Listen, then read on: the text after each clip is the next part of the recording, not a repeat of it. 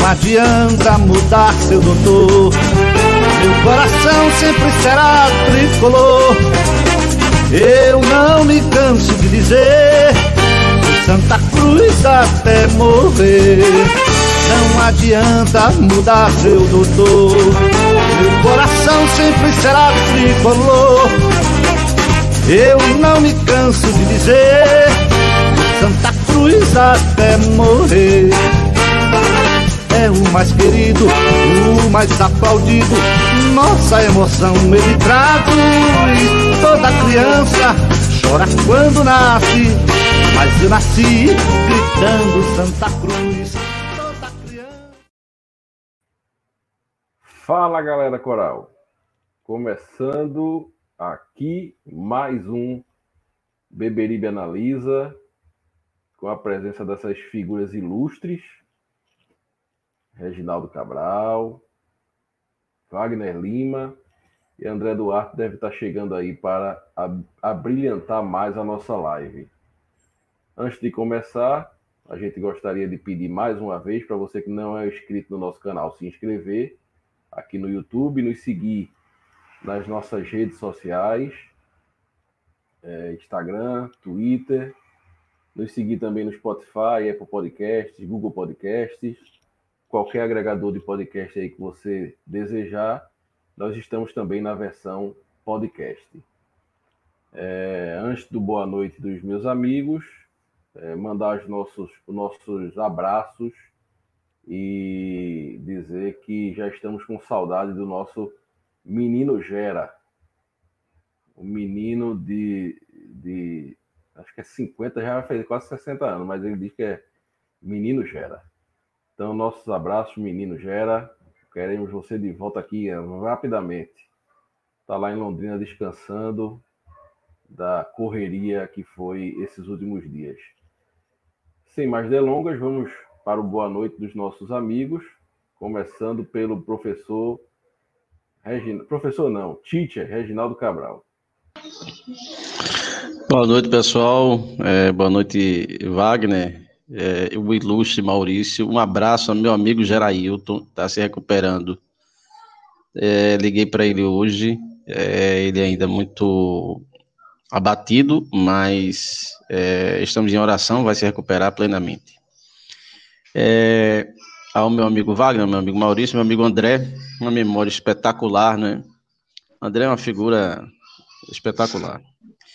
E boa noite à imensa torcida do Santa Cruz que é, está vivendo é, dias é, de um combate né, excessivo, principalmente na bolha das redes sociais, especificamente o Twitter, onde as pessoas são paladinas da verdade e cristalizam verdades absolutas é, acerca de uma concepção de gestão que ainda está se formando.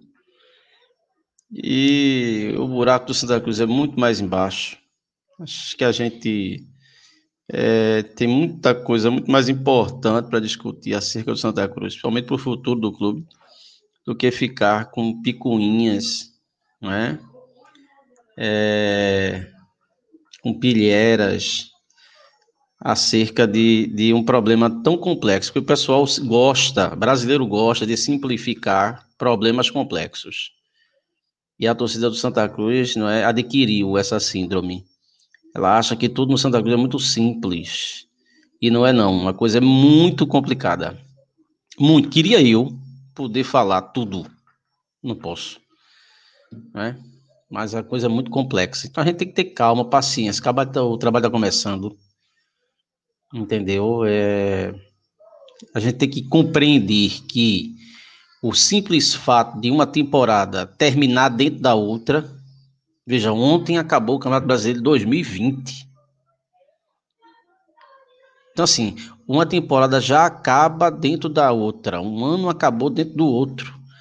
Isso por si só já é complicado.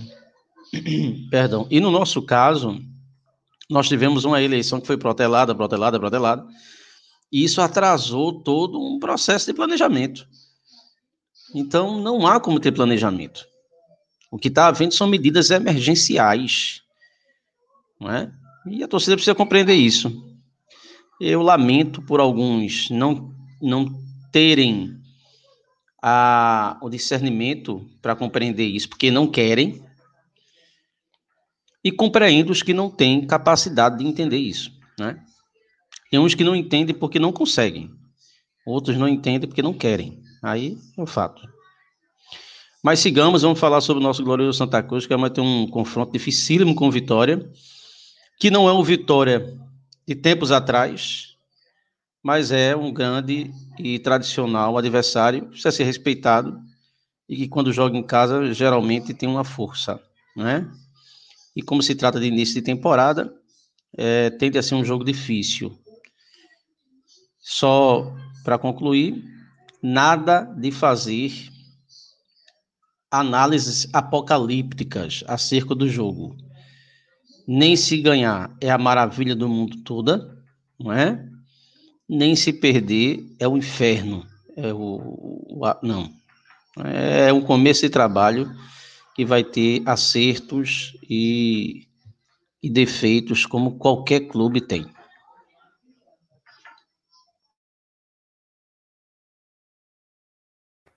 É isso, senhores. Vamos para o boa noite do nosso amigo Wagner Lima.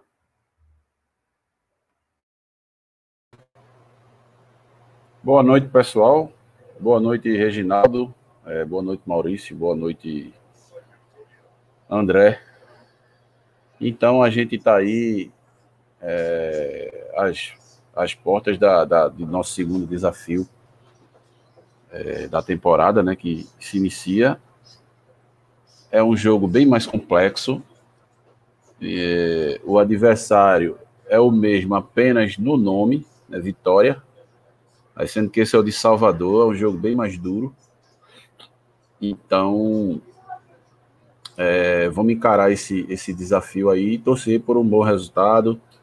Torcer para que nossa equipe entre bem empenhada, né?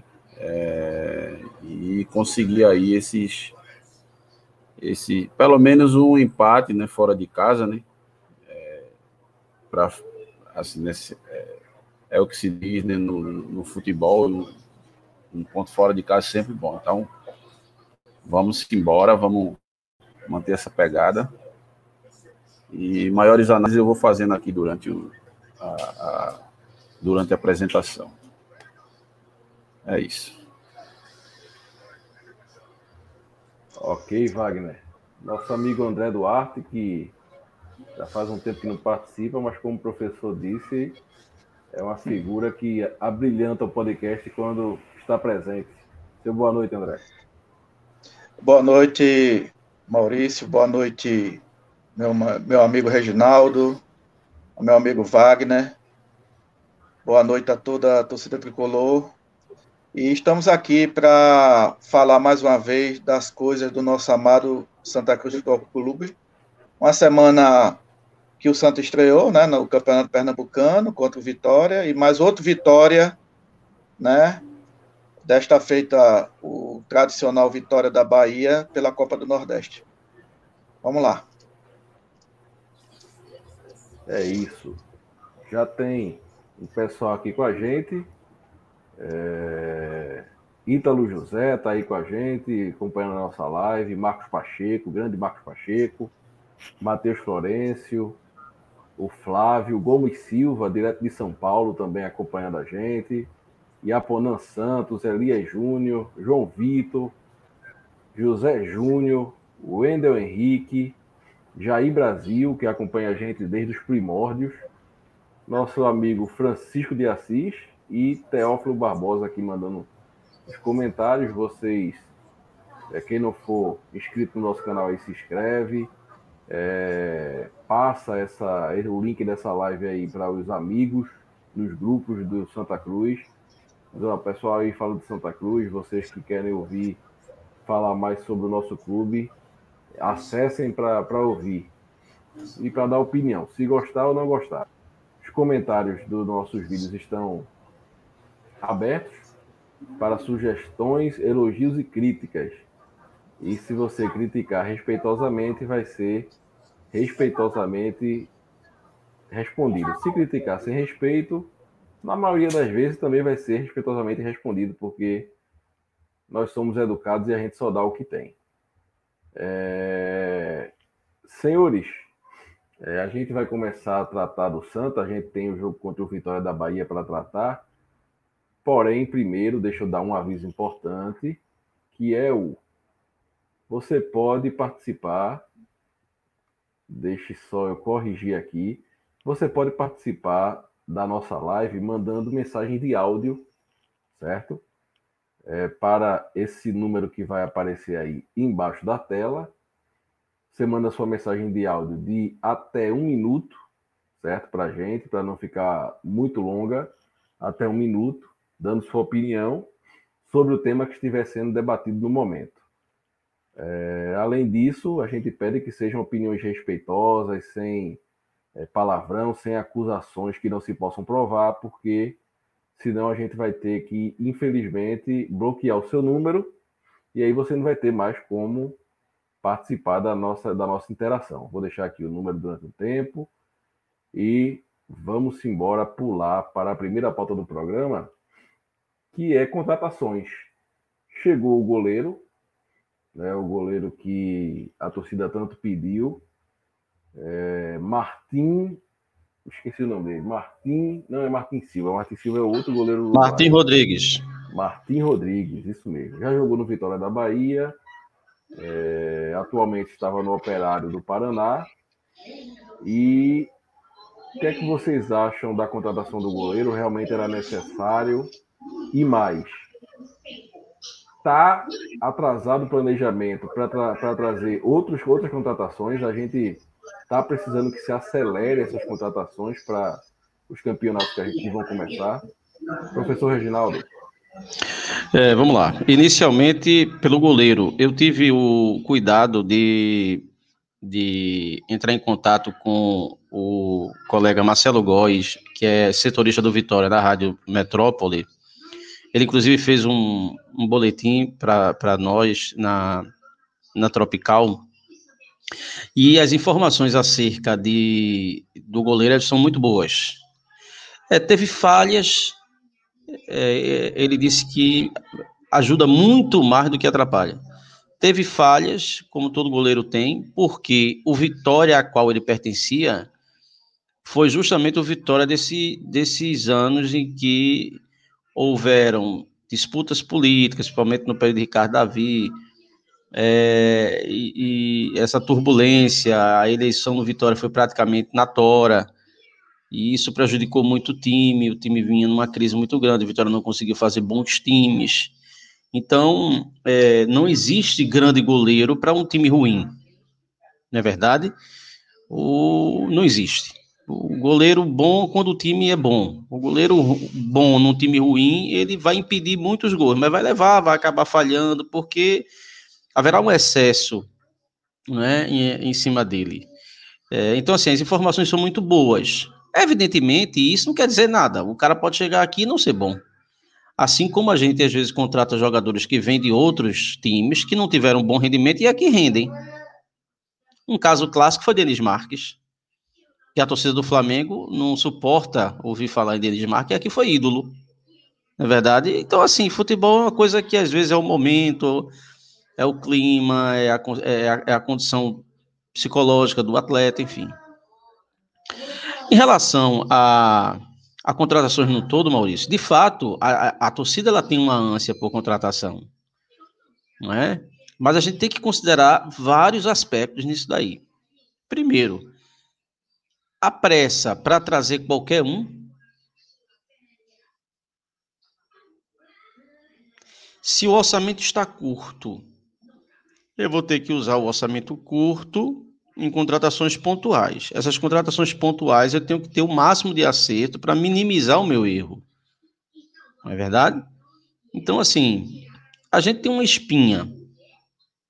O Campeonato Pernambucano, Campeonato Estadual, de há muito tempo deixou de ser algo que atraísse. Então, a gente tem que usar isso daí para a nossa principal competição, que é a Série C. Eu sei que a Copa do Brasil tem o seu valor, eu sei que a Copa do Nordeste tem o seu valor, existe uma, um sentimento da torcida em relação a isso, mas convenhamos, se nós ganharmos uma dessas duas competições, é algo assim surreal. O campeonato da gente e que a gente precisa sair é a Série C. Então tem esse, esse aspecto. Segundo, a própria, a, a própria, o próprio contexto de uma temporada terminar na outra. Então você teve campeonatos que acabaram agora. E aí você teve que ter jogadores que fizeram um aditivo de contrato e ainda estão vinculados a clube. Aí vai ter um Paulistão que vai começar agora, que arrasta uma grande fatia desses jogadores que possivelmente poderia reforçar para uma Série C. Não é? é uma vitrine. O próprio, a gente tem um exemplo agora recente, Renato Cajá subiu com o Juventude. O Juventude é Série A. Ele foi para Ferroviária de Araraquara jogar o Campeonato Paulista, porque é vitrine, meu amigo. É vitrine. Então, tem esse aspecto. Tem o aspecto do adiamento das eleições, que por mais que você, enquanto grupo que, play, que, que está pleiteando o cargo, é, é, faça um planejamento para caso chegue ao poder, você fez um planejamento, mas esse planejamento foi por água abaixo na medida que as eleições foram adiadas. Então, tudo aquilo que você projetou para fazer de maneira gradativa, aquilo foi jogado na lata do lixo e você passou a ter que fazer coisas emergenciais. Entende? Então, assim, é, é são vários contextos que a gente tem que analisar. O time precisa de reforço? Precisa. É claro que precisa. Na minha concepção, a gente precisa de dois laterais. A gente precisa de um meia, né? um meia é, agudo. A gente precisa de um atacante que imponha respeito, seja ele centralizado ou seja ele que jogue no lado do campo, mas a gente precisa. Agora, é natural que essa demora é, ela ocorra por esses contextos que a gente está dizendo.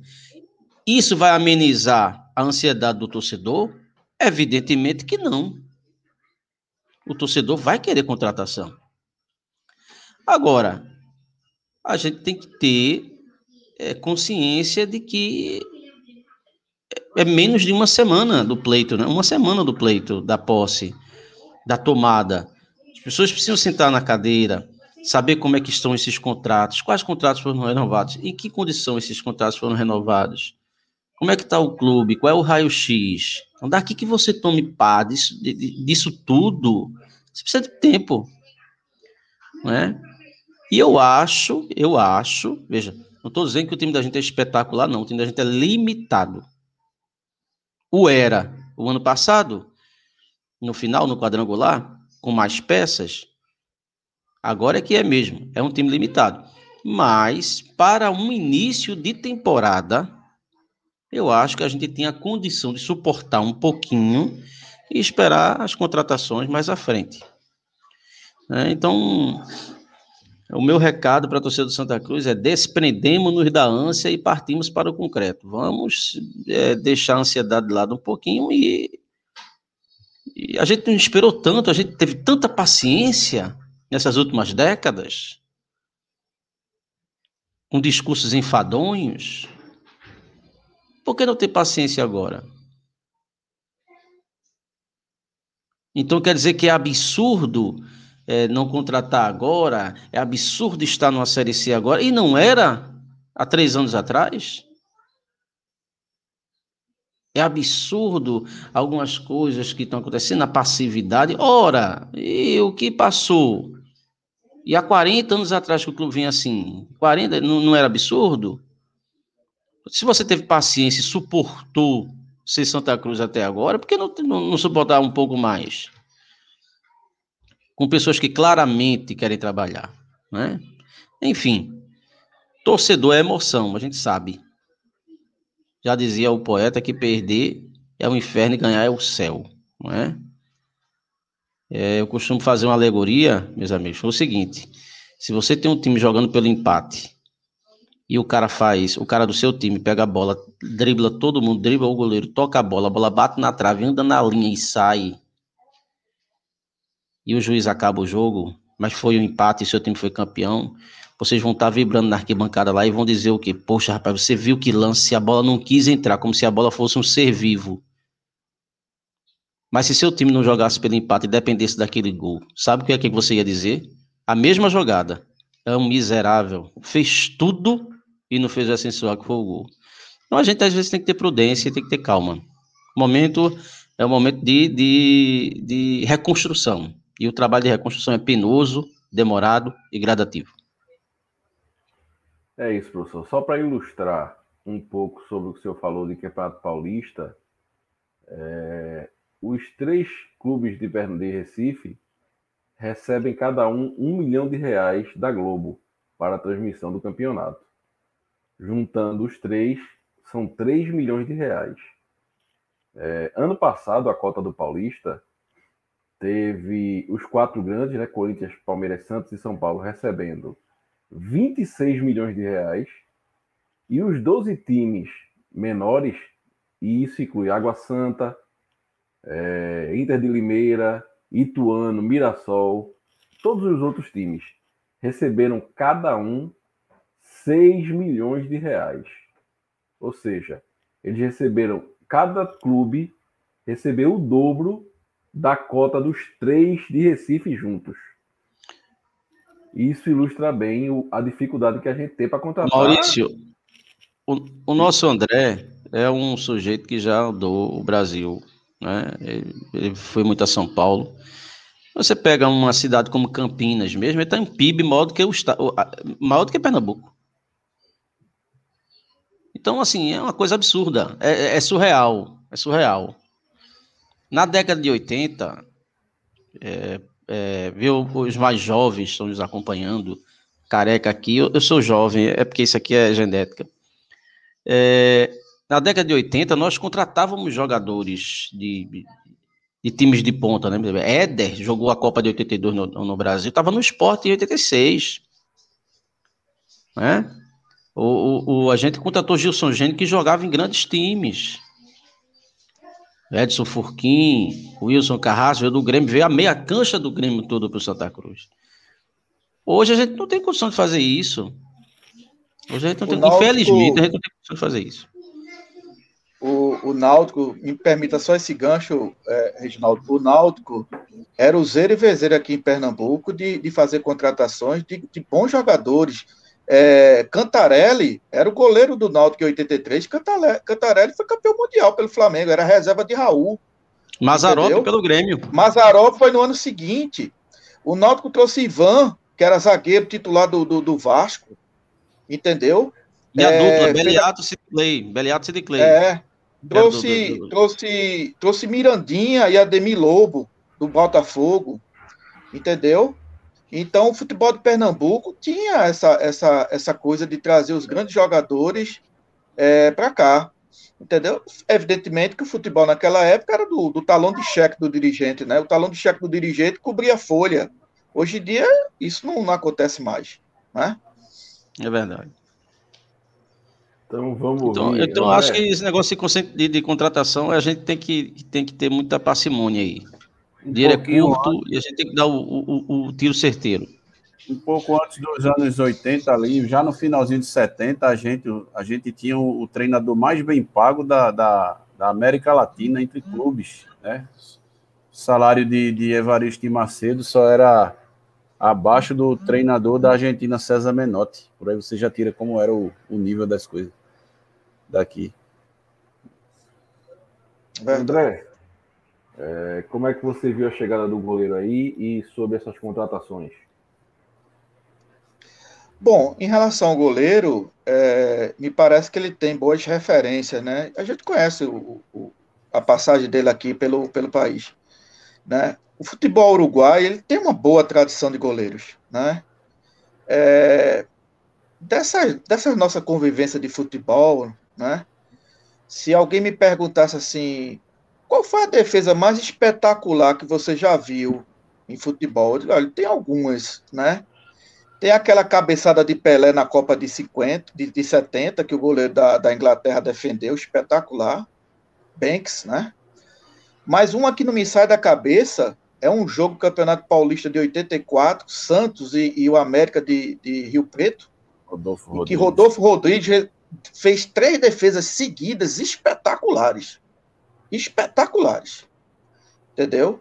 Então, Rodolfo Rodrigues era um, um excelente goleiro, né, é, uruguaio, e, e o Uruguai tem essa tradição de, de, de, de grande goleiro, né? Eu espero que ele, que ele venha para o Santa, ele, ele, ele é, atue bem. Claro que ninguém é infalível, claro que não tem nenhum goleiro, goleiro muralha, né? Aliás, o muralha que tem goleiro já não é essas coisas todas. E, mas assim, a gente torce para que ele para que ele dê certo aqui no, no, no, Santa, né? O Santa tem passado uma fase relativamente boa de goleiros, né? A gente está até conversando isso hoje lá no nosso grupo, né? E alguns senões, algumas fases, algumas temporadas que realmente a gente não deu sorte com goleiros, mas acredito que 2011 para cá, com o Thiago Cardoso, né? Nós tivemos uma, uma, uma safra relativamente boa de goleiros e a gente espera, né? Eu espero, todo mundo aqui espera que o, o Martins ele consiga é, manter essa tradição, não só de, de, goleiros uruguaios, que são muito bons, mas principalmente a tradição que Santa Cruz tem de, de, de ter bons goleiros né, em, toda a sua, em toda sua história. Né?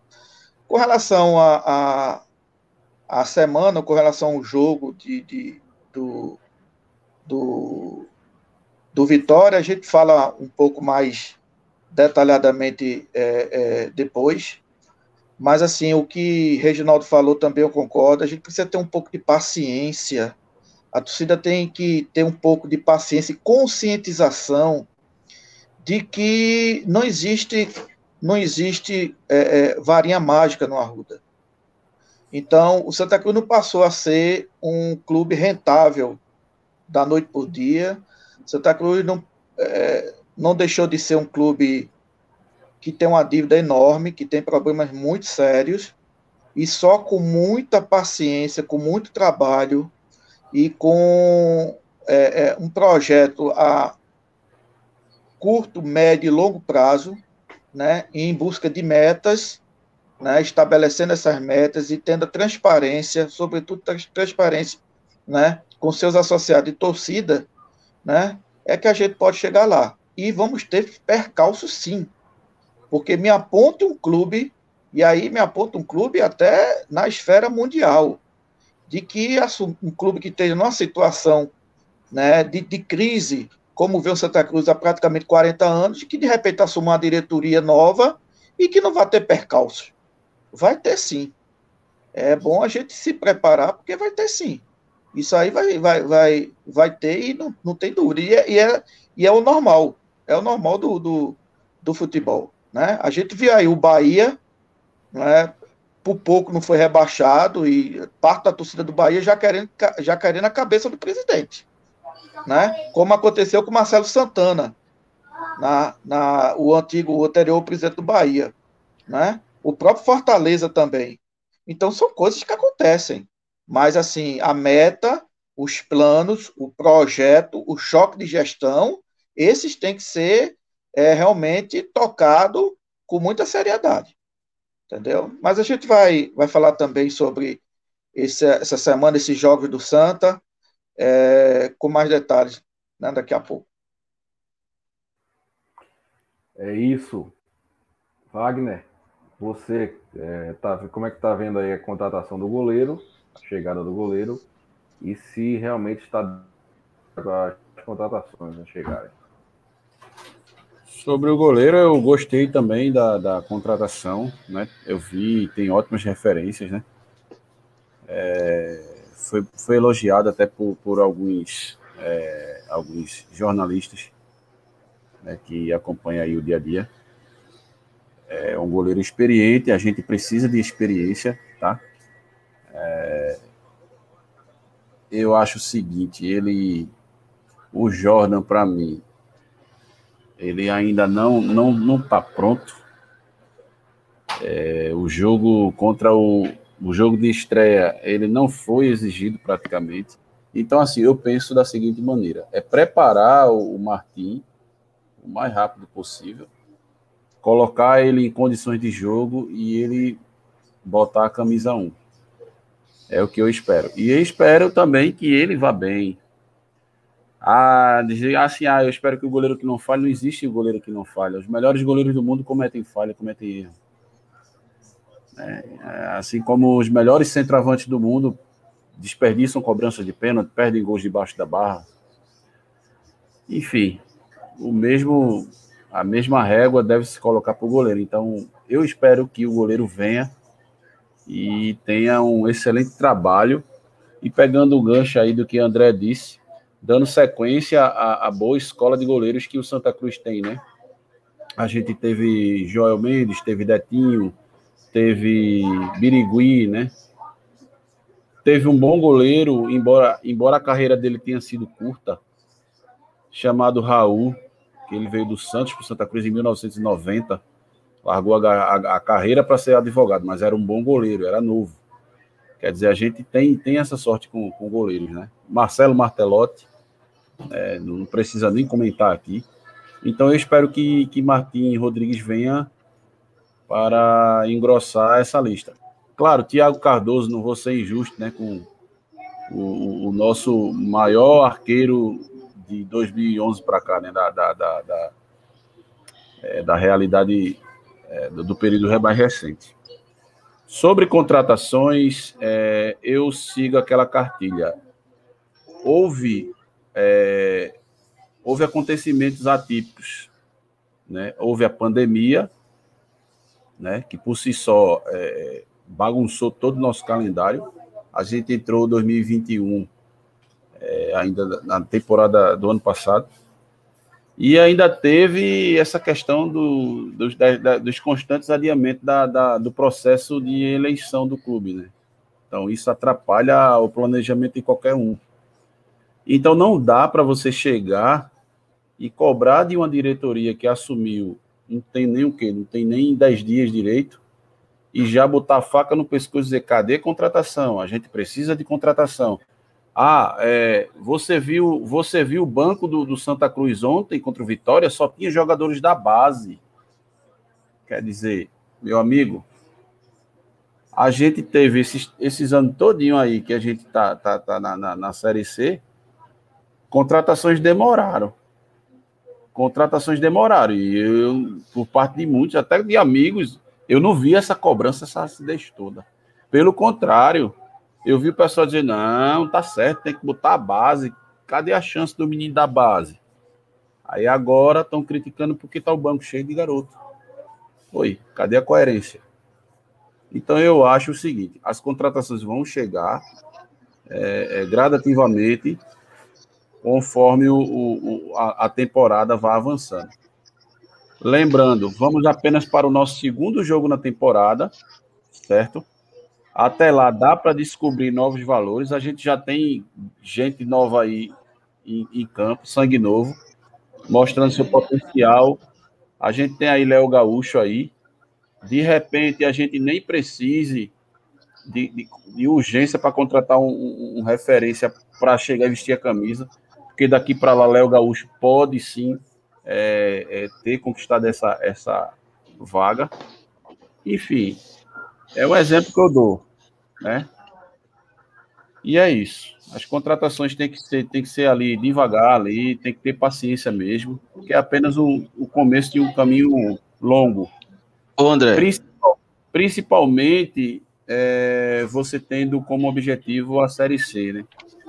Então, até para lá dá tempo. Ô, André, eu, eu acho só engraçado, é o seguinte, veja é, é, começam a surgir comentários, ah, é, é, o discurso hipócrita. Não, eu estou só, tô só sendo coerente. Ninguém foi eleito prometendo contratar Messi. Ponto. Ninguém foi eleito prometendo jorrar dinheiro no Arruda. Ponto. Acabou o tempo de você pegar e colocar dinheiro no clube, fazer um aporte financeiro. Acabou esse tempo, gente. O clube tem que ser gerido para gerar sua própria receita e andar com suas próprias pernas. Foi essa prática de sair botando dinheiro no clube que fez com que a gente chegasse a essa situação. Porque quem bota vai tirar, meu amigo. Vai tirar. E com juros. Então a gente está só sendo coerente. Não me prometeram craques, não.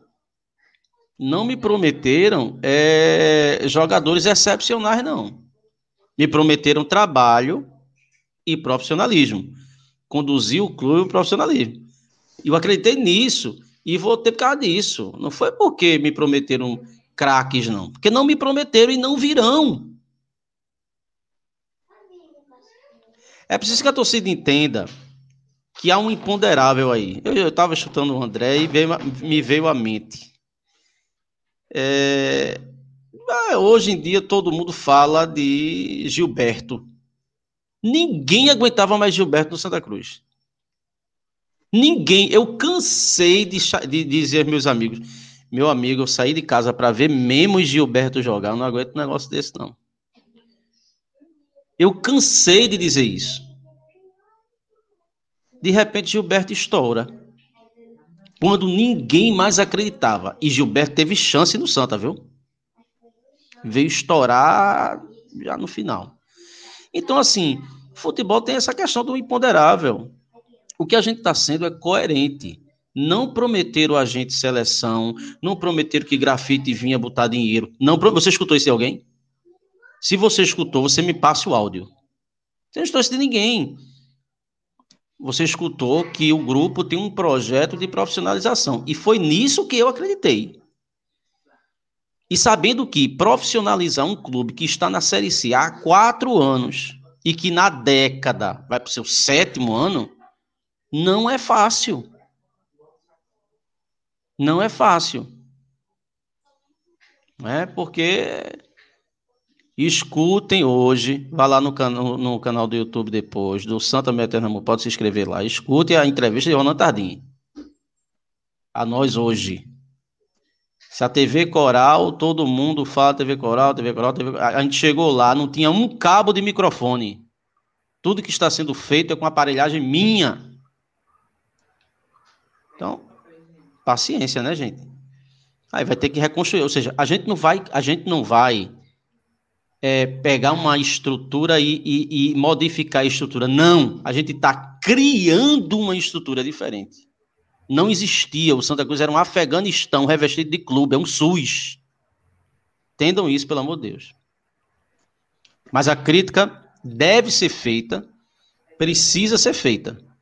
Agora, a coerência, a régua precisa ser a mesma. Então é isso, senhores. Diga, André. Lembrando só que no caso de Gilberto, Gilberto passou uma fase, me corrija se eu estiver errado, é, no Veracruz. Ele foi emprestado ao Veracruz. Também não, não atuou bem lá no Veracruz. Então, realmente, eu, eu, eu confesso, eu era um dos torcedores né, que fazia coro. Rapaz, não aguento mais Gilberto. Não aguento. Mas a sensação que me dava e que me deu é que Gilberto estava com aquele peso nas costas.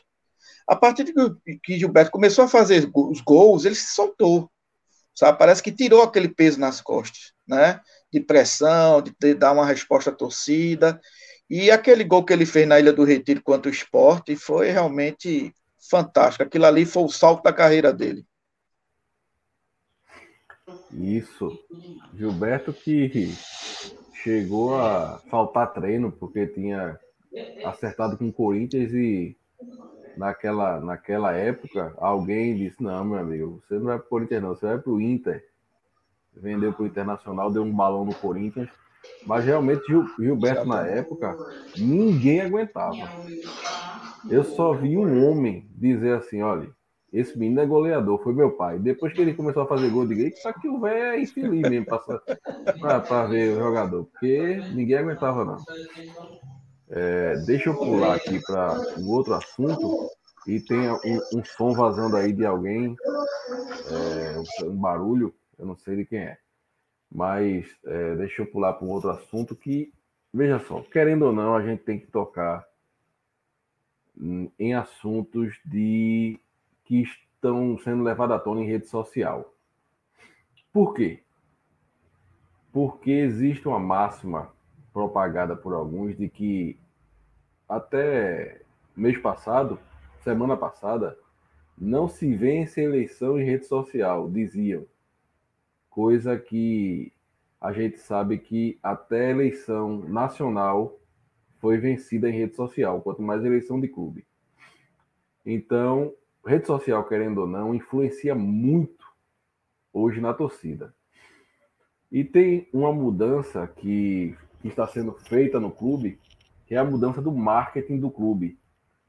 Inclusive, certa polêmica foi levantada esse final de semana, essa, essa semana, com os novos esses padrões que surgiram aí para o Santa Cruz jogar esses primeiros jogos, né?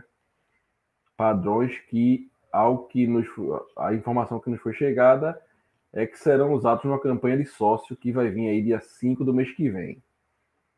É, além disso, a interação do Twitter oficial do clube com a torcida começa também a levantar críticas de certa ala da torcida do Santa Cruz. É, eu gostaria de ouvir vocês sobre esse assunto do marketing coral. Está tendo uma evolução ou vocês acham que é, o marketing estagnou, passou do ponto? Vocês vão me falar sobre isso e também sobre essa guerra de Twitter que alguns torcedores que é, pouco comentavam sobre a gestão passada e hoje tentam criar essa onda de crise dentro do Arruda a cada minuto.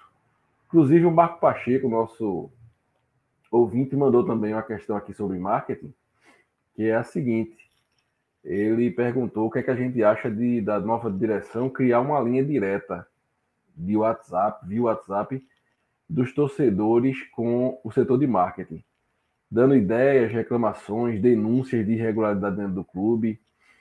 É, o que é que a gente acha disso? É, gostaria de ouvir vocês sobre todos esses aspectos: marketing, redes sociais do, do clube hoje e também sobre essa canal direto aí que Marco Pacheco deu a ideia aqui para gente. É, eu vou começar agora com Wagner. É, sobre o marketing, assim, é, eu fui surpreendido, né, é, com assim interação do perfil do, do, do, Santa Cruz. É, nunca, eu nunca imaginei que assim o perfil fosse lá citar o meu nome, o nome da minha irmã, né, que a gente comprou o ingresso virtual e estava lá. É, parabéns, Wagner e Vanessa. Quer dizer, aquilo para mim foi, foi bastante gratificante. Uma coisa que muitos dizem, ah, coisa pequena, mas foi muito, foi muito legal, entendeu? E eu tenho acompanhado o Twitter e também tenho visto o perfil do Santa cativando o seu torcedor, ele procurando, curtindo os torcedores, seguindo, quer dizer, é uma forma de cativar sua torcida. A gente não cativa só o torcedor com, com é, lugar especial, nem nada, não. Então, é, assim, muitos dizem que nos pequenos gestos é que você conquista, né, as pessoas. E eu acho assim, no sentido do, do, do perfil do Santa Cruz, tá, tá uma coisa legal, tá bacana. Sobre o, patro, sobre o patrocinador, não, perdão. Sobre o uniforme, eu também fui surpreendido. Né? Porque, assim, até então, na minha cabeça, tava que o Santa Cruz ia jogar com seu uniforme coral do, do da temporada passada. É, foi quando eu vi no Twitter lá a foto daquela camisa listrada com aqueles detalhes brancos. Eu fiz, oxe, peraí, isso aí é camisa de, de treino? Não estou entendendo, né? Acabou sendo camisa de jogo. Eu também fiquei sem entender, porque foi algo É, então, aí foi que eu li no, no blog de, de Cássio Zirpoli que aquele ali era o uniforme 3 e o branco, que não sabe quando vai usar, seria o uniforme 4. E foi lançado é, como parte da campanha de sócios. Depois eu tive notícia de que foi porque tinha acabado é, contrato com o patrocinador, enfim. Agora sim, eu não vou tecer uma crítica, eu continuo é, naquela, naquela pisada de é cedo para você elogiar, botar no pedestal, e é cedo para você tacar o pau, né? Todo esse burburinho também de, de tudo, tudo que o que a nova diretoria está fazendo, o pessoal está criticando, para mim não passa de exagero, não passa de exagero, tá? É, porque assim, a gente passou anos a fio com o marketing do Santa Cruz, praticamente a revelia, vamos ser sinceros, vamos ser sinceros, é, não se tecia uma crítica não se tinha o, o perfil do clube mal mal é, tinha interagia com o seu torcedor, não se tinha crítica. E agora a crítica ferrenha, estamos aqui para fiscalizar e para cobrar. Eu, eu acho que está fora do tom. Eu não, eu não vejo sentido. Né? É, é, é, como eu falei há pouco, é, é uma diretoria que assumiu há pouco e as coisas naturalmente vão tomando seu rumo e vão evoluindo. Tá? Para mim, houve, houve uma pequena evolução nesse sentido, do, do, do perfil do clube, interagir com o seu torcedor, e para mim isso é só o começo. A questão do uniforme, eu, eu, eu confesso que foi um fato inusitado, eu realmente não esperava. Assim, né, da, dessa forma. Foi uma coisa que ficou parecendo uma coisa muito tampão, muito assim, de última hora. Então, é, assim, eu não tenho uma, uma crítica for, formulada a isso. Para mim foi, foi algo pontual. Ok. Reginaldo, é, aqui o, o, nosso Bruno Barros Mota diz que é, no Fortaleza existe uma página de ouvidoria no Twitter para que lá sejam feitas críticas e sugestões. É, aí é, Marcos Pacheco é por aí. É, antes de responder a Marcos Pacheco e a Bruno, a ideia é válida, sim, mas não é o fim em si mesma. É, eu sou professor e se eu parar para perguntar aos alunos como a minha aula deve ser, eu não dou aula. Deve ter ouvidoria, deve ter uma ouvidoria, deve ter uma página de sugestões, sim, é válido. Mas eu acho que o marketing deve ser é, formulado por pessoas competentes da área que venha a trabalhar uma questão de marketing que é uma concepção muito além do que se pensa. Eu mesmo não tenho capacidade nenhuma de, de avaliar um profissional de marketing, porque eu não sei até onde vai o marketing. Eu posso entender um pouco de futebol, como qualquer torcedor. Mas o marketing vai além de um Twitter. O marketing vai além de um layout de uma página. O marketing vai além de uma confecção de um padrão. O marketing é uma questão muito ampla. Só que as redes sociais, e isso em todos os aspectos da vida social, elas são repletas de pessoas que, no hiato entre um cruzamento de calango a um atracagem de navio, eles sabem de tudo. Né? A rede social é repleta de pessoas sabem tudo. Acontece uma catástrofe agora. No CSI Facebook já se sabe o porquê, a causa, o, o, quem ocasionou a pena e a condenação. Então, assim, paciência. Eu eu confesso a minha incapacidade de avaliar o marketing. Eu acho que está mais legal, é o que eu posso dizer. Tá mais legal o Twitter, gostei do layout do, do clube, da página das redes sociais do clube, tá, pronto. Mas profundamente em marketing, meu conhecimento é quase zero. Eu não estou nesse hiato aí dessas pessoas que conseguem, não é, conceber tudo. O brasileiro é um fenômeno, tem que ser explicado, né? E em rede social é uma coisa absurda. É, passar um jogo de rugby A gente não sabe nem para onde vai. Mas se passar na televisão, todo mundo dá a opção, né? Não, tá errado, porque aquele cara era para fazer isso e não fez. Poxa vida, cara, você não sabe nem como é que funciona. Né? Então, assim, eu sou praticamente um analfabeto em termos de marketing.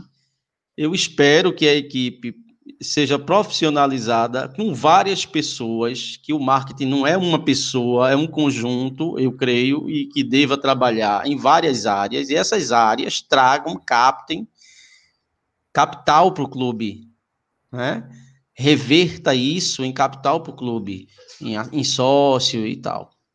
É isso que eu espero. Agora, o que, a, o que o meu conhecimento permite é dizer que as redes sociais estão mais legais. Estou gostando da interação, estou gostando da, da, do layout, estou gostando, estou gostando. Isso aí eu gostei. Não gostei da camisa, achei feia, mas é uma opinião minha que só interessa a mim, você pode achar bonita, é um problema seu. Eu achei, eu não gostei da camisa. Achei uma camisa feia, né? E, e, para por aí, minha análise de marketing para por aí. E um trabalho de marketing, é o pouco que eu sei, geralmente ele, ele tem metas e planejamentos para ser atingidos a curto prazo, a médio prazo, a longo prazo. Né? O pessoal quer que a equipe de marketing assumiu hoje, amanhã a gente tem um patrocinador com um aporte financeiro de 5 milhões por mês. Pelo amor de Deus, gente. Pelo amor de Deus, né? Tá vendo essa força toda da torcida do Santa Cruz? Veja o ranking, o ranking de torcida virtual no Nordeste. A gente tá lá embaixo. A gente tá atrás de vários times. Então, pô, paciência, né? Eu não tenho uma Atrás, capacidade nenhuma de avaliar o longe, viu? E longe, exatamente. De longe. Aqui o pessoal tá criticando até bom dia que o estagiário dá para a torcida. O pessoal tá tudo agora. Tudo que está sendo feito e implementado, minha gente, é apenas uma semente que vai germinar, vai criar lá os caules, as folhas, os frutos, vai demorar. E complementando o que o professor Reginaldo disse, as redes sociais do clube tá mais legal e tá mais leve. Não tá aquela coisa pesada, formal, fria. Tá uma coisa leve, descontraída. Tá muito bacana, pô. Muito mesmo. Eu ressalto aqui a minha surpresa, foi muito grata. Eu fiquei muito feliz quando eu vi o, o, o perfil de Santa Cruz citar o meu nome. Foi, foi bacana demais, foi muito gratificante.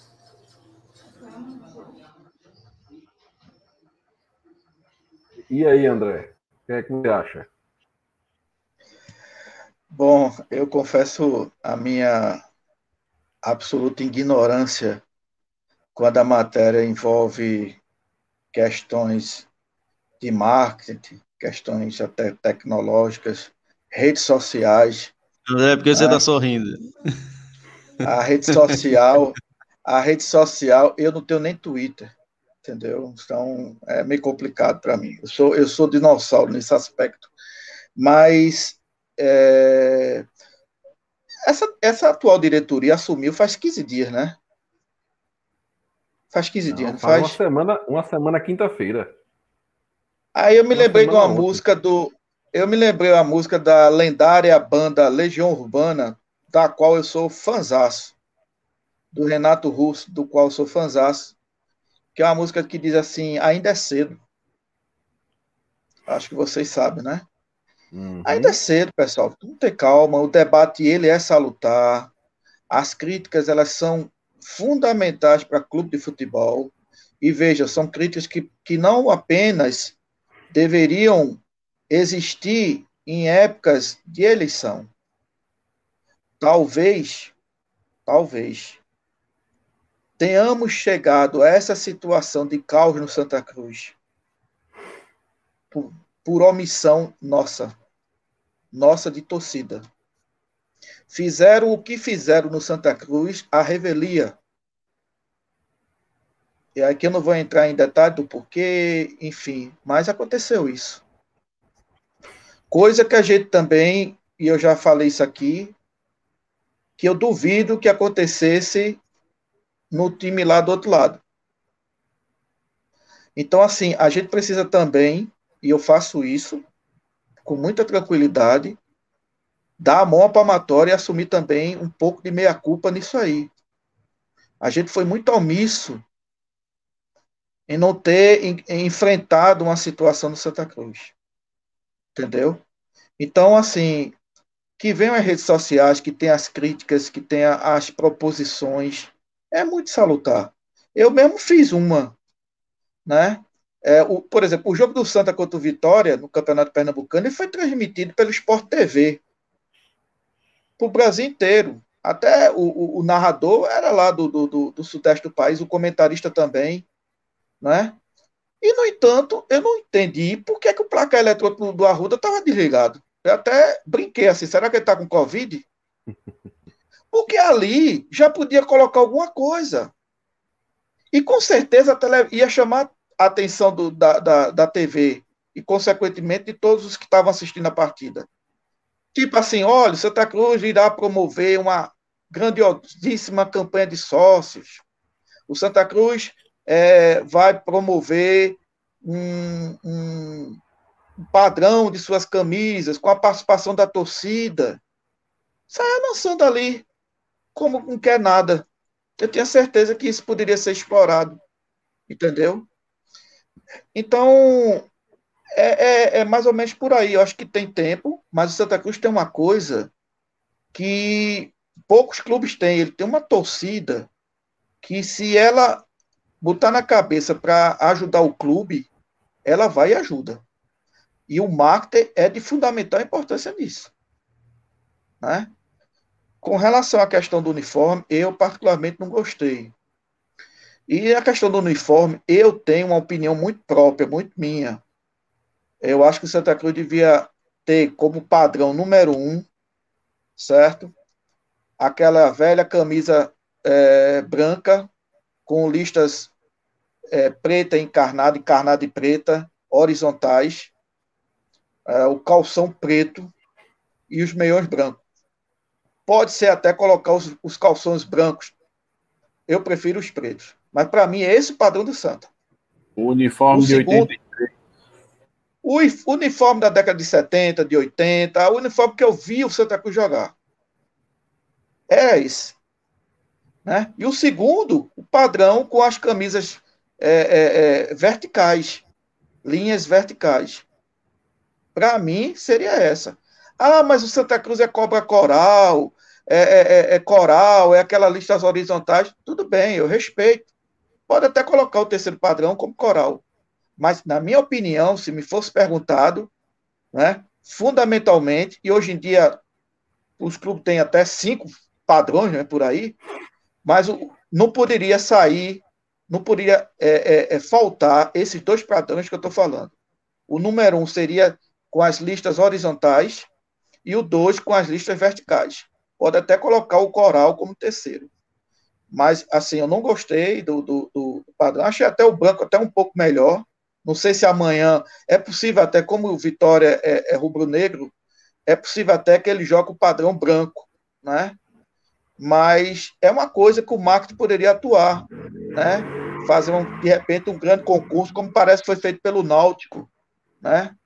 Parece que foi feito pelo Náutico aí, que o torcedor chegou a, a ganhar por ter é, é, é, é, ajudado a, a, a, fazer a camisa do Náutico. Enfim, essa é apenas uma, uma questão de, de, de sugestão. Mas, assim, em suma, eu acho que é, tem várias ideias que são muito boas, que a rede social propicia isso. A rede social, como tudo na vida, tem muita coisa boa e tem muita coisa que não é boa.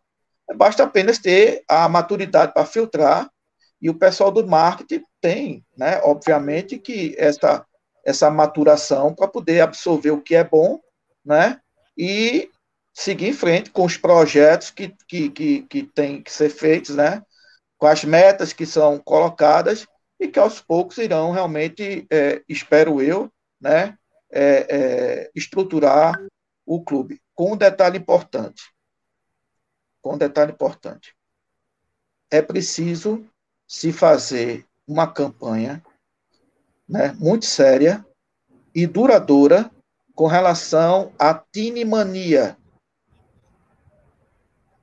Não pode mais o Santa Cruz ficar, ao apagar das luzes, fazendo apelo à torcida porque o clube está na 22 posição, na 21 e o 13 de Campina Grande, tá na, o ABC está na nossa frente. Isso tem que ser construído ao longo do ano. Aí é uma importante cobrança ao setor de marketing. Né? Qual, é a, a, a, qual é a visão que o marketing tem em relação à Tinmania? A gente podia até depois perguntar ao pessoal qual é o projeto que eles têm em relação à Tinmania.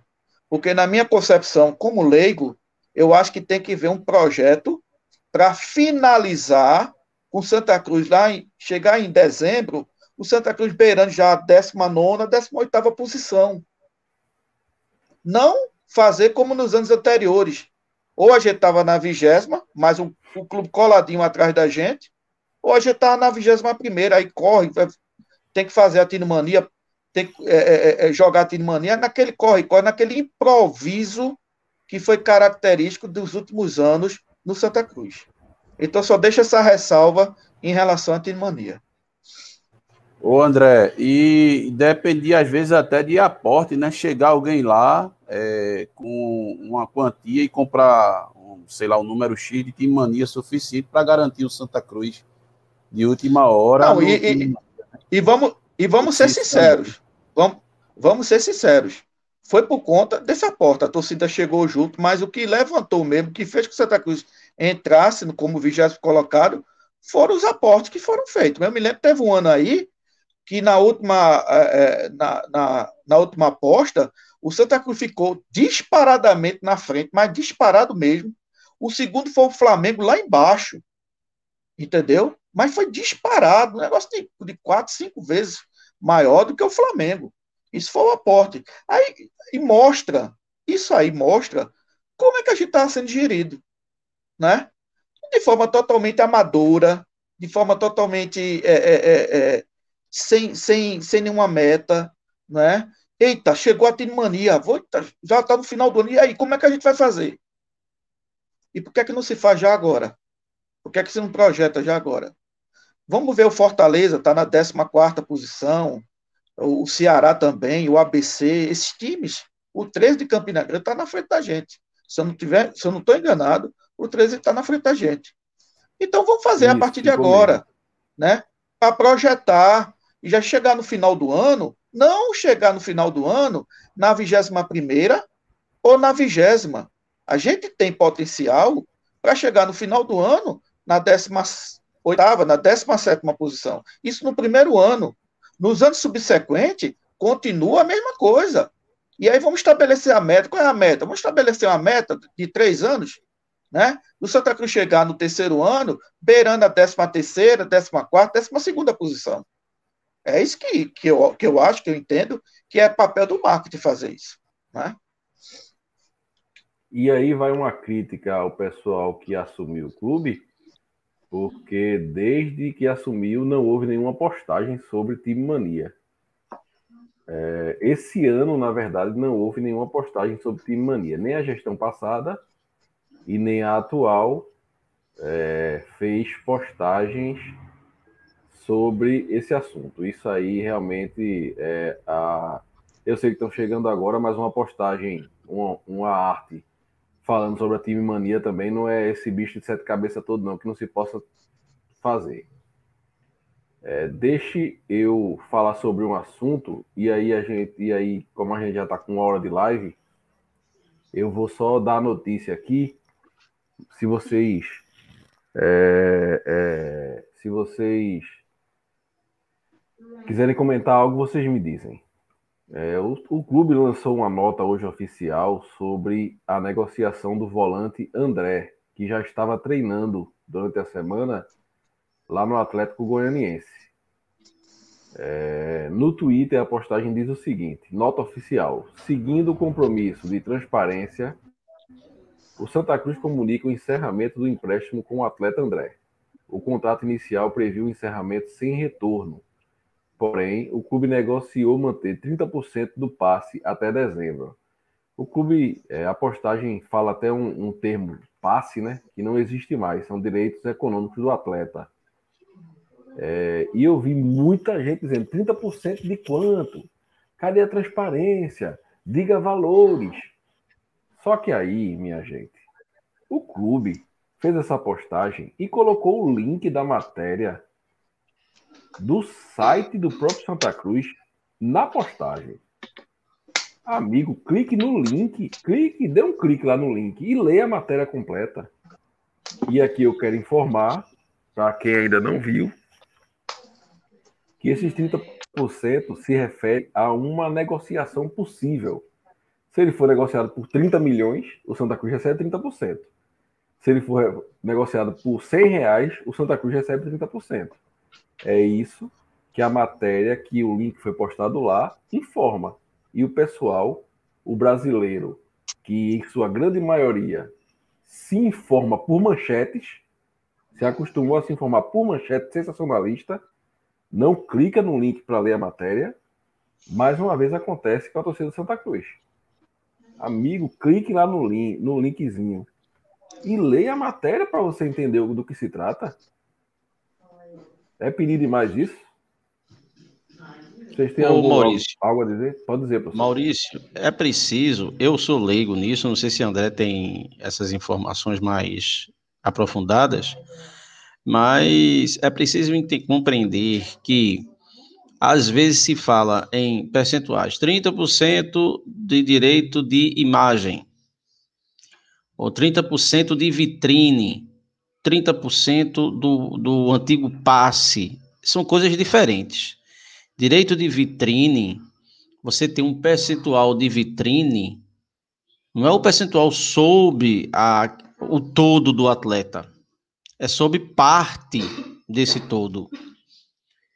Então, é até uma pauta que a gente poderia levantar depois com alguém que tivesse um maior conhecimento sobre contrato de jogador de futebol, para a gente explorar isso. Porque quando assim fala-se, Santa é detentor de 50% de vitrine de André, aí acha que a gente tem 50% dos direitos federativos. Não. Dentro dos direitos federativos tem um percentual de vitrine. Nesse percentual de vitrine, o clube tem 50%. Ou seja, é 50% de um pedaço. Então, é, é... mas eu sou leigo também nessa área aí. É... Enfim. E são contratos que foram firmados assim como a venda de Michael Clayton, né, assim como outras negociações, a de Varley, que é inexplicavelmente, né, até agora ninguém sabe o que é que aconteceu, de Varley. Como é que ficou a questão de João Paulo? Será que conseguiu vender um, um, um jogador para um clube mais liso do que ele? Mais liso do que ele, que emprestou Eita Santa Cruz. O Santa Cruz conseguiu vender João Paulo para um clube mais liso do que ele e que emprestou com um valor maior do que o da venda. Tem conto do Vigário maior do que esse, meu amigo. Então são essas coisas, né? É... Enfim, mas é, é... eu corroboro com você, Maurício. Tem gente, o pessoal se informa pela, pela manchete, e às vezes a manchete é direcionada mesmo a, a a, a direcionar o pensamento da, dos leitores a um determinado local, né, uma determinada visão. Quando a manchete, quando você vai ler a matéria, ela desmente o que a manchete traz, ou, ou ela, ela, ela esclarece aquilo que a manchete deixou dúbio. É, mas o pessoal tem preguiça de ler mesmo. Isso aí é fato. Mais alguma coisa, a gente pode pular para a próxima pauta. André, não, advogado, só, André Rochedo. Só um registro, só um registro. Não, eu tô, eu tô lendo aqui a, a nota oficial do clube e ela fala é, claramente que é 30%, Reginaldo, sobre os direitos econômicos. Então, até onde eu sei, os direitos econômicos são os direitos da a venda do, do atleta. A questão toda que eu estou percebendo aqui é que é limitada até o final desse ano. Isso, isso. Então é o seguinte: é, esses 30% só viriam se André fosse vendido até 31 de dezembro deste ano de 2021. Justamente. Se ele for vendido no dia 1 de janeiro de 2022, Santa Cruz não tem direito a mas nada. Quando, mas quando ele estava em contrato em vigor com o clube, já era assim. Tinha um Sim. prazo determinado. Veja, quando ele, quando da, antes da eleição, quando ele estava vinculado ao Santa, já tinha um prazo para ele ser negociado para o Santa ganhar alguma coisa. Porque se passasse do prazo, o Santa Cruz não ganhar, até porque ele não é, o Santa Cruz não é o formador de André. André veio do, do time de São Paulo. Né? Guarulhos. Né? Do Guarulhos, é. enfim. É, o prazo veja, é o mesmo. E, é, veja, é, com relação a com relação a João Paulo, a notícia que, que tem é que o João Santa Cruz já recebeu na gestão passada, na gestão de Tininho, né, já recebeu o dinheiro do Botafogo, o dinheiro de João Paulo. Isso foi divulgado através da imprensa, etc e tal. Então, esse dinheiro já entrou no, no, no, no caixa do clube. Né? Com relação a, a, a, a, ao menino que está no Vitória, o zagueiro, né? É, esqueci Vitor. até o nome dele agora. João Vitor. Também a notícia que foi, inclusive, foi, foi foi divulgado essa semana na imprensa é que o de oito parcelas que o Santa Cruz vendeu ao Vitória da Bahia, oito parcelas no valor de 100 mil reais cada, ou seja, o Santa Cruz vendeu João Vitor por 800 mil reais ao Vitória da Bahia, o Vitória só pagou uma parcela. Está é. Tá inadimplente com sete. Entendeu? É, Varley, eu não sei como é que foi a negociação de Varley. Até quero até deixar aqui um, um parênteses, um registro, bem rapidamente que, para minha surpresa, Varley foi um dos melhores jogadores na vitória do Botafogo contra o São Paulo. Entendeu? Jogou, jogou uma partida muito boa, por sinal. Mas eu não sei como foi feita essa, essa venda é, é, é de Varley. A negociação é, de Varley, André. A negociação de Varley, Freud, numa sessão mediúnica, mandou dizer que não explica, não, viu? Freud. Mandou dizer que não explica, Até porque, não. Até porque foi uma coisa muito, foi uma confusão, que vamos, vamos lembrar que Varley é, ganhou uma, uma, uma tutela na, na, Justiça do Trabalho, e nesse meio termo, o, o, o Santa Cruz me parece que tinha é, é, ganho a liminar no tribunal, ou seja, reformando essa, essa liminar que foi dada pelo juiz, e aí nesse meio termo fez a negociação, o jogador ficou sem, sem, sem, sem ter condições de jogar no Botafogo, já estava treinando lá no Botafogo mas ficou sem condição de jogar, porque a justiça tinha dado grande causa ao Santa, e nesse meio termo apareceu a negociação, né? Mas, assim, de detalhes, é, pelo menos que foi, não foi divulgado né, pela imprensa. Ok. É isso aí. Então vamos pular aqui para a nossa, nossa próxima pauta, que é o jogo entre Santa Cruz e Vitória da Bahia, que acontece amanhã. É, o Vitória, que já não vem bem das pernas também, desde o ano passado, né? Escapou do rebaixamento para a Série C nas últimas rodadas e que jogou dois jogos já pela temporada 2021, empatou o primeiro e venceu o segundo de virada, mas sofrendo. O time base do Vitória, vocês vão ver que a gente não conhece quase ninguém. É o goleiro Yuri, Van é o lateral direito, João Vitor é o zagueiro. O caso de João Vitor é você vender seu carro, certo? Para construir uma, uma, uma casa e aí o cara levar seu carro e não pagar. Você ficou sem casa e sem carro. É o caso de João Vitor aí. Aí João Vitor, o Wallace, que é o zagueiro que a gente conhece, que é um zagueiro já rodado aqui no futebol brasileiro, e Lelkovic. Lelkovic, nunca ouvi falar. Fernando Neto e Soares no meio, David, Vico e Samuel no ataque. É... O que é que a gente pode esperar para esse jogo? E eu começo com, com o Wagner. Olha, eu espero assim um jogo duro, um jogo difícil, ainda mais difícil que o, que o jogo de quarta-feira. Até porque, assim, embora o Vitória hoje não seja aquele Vitória, né, dos anos 90, não seja mais aquela. Não tenha. Eh, assim, tem a representatividade que hoje pertence ao Bahia, mas ele tem uma equipe qualificada, sim, para uma competição como o Campeonato Nordeste eu acho que eles têm um elenco melhor que o nosso. Tem jogadores que participaram, é, embora tenham ido mal da Série B, mas assim, pegaram a competição de nível, né? É um time cascudo, é um time perigoso, né? Eu tive informações desse Vico, inclusive esse Vico ele jogou na Ponte Preta também. O Campeonato Paulista é, tem, tem, tem um nível é, que a gente sabe que é um nível alto. Então eu espero um jogo muito difícil para nós. É, espero também por, por nossa parte uma é, aplica, assim uma equipe aplicada, né, que tem um rendimento é, ali do segundo tempo do jogo de quarta-feira para cima. Eu espero assim que o Santa Cruz ele não fique só naquela base, base de estar tá tocando de toquinho sem objetividade, não. Tive a oportunidade de atacar, vamos atacar. Vamos procurar agredir o adversário. Então, eu espero um jogo assim, difícil. É um adversário de nível. Falando do, do cenário de uma Copa do Nordeste, é um adversário de nível tradicional, certo? É, eu destaco aqui, embora tenham sido poucos jogos, mas nos últimos anos, nas últimas partidas, o Vitória tem se engasgado com a gente. Né? São duas vitórias de Santa Cruz e um empate. Né? E é isso aí. É um jogo difícil, jogo duro e vamos para cima.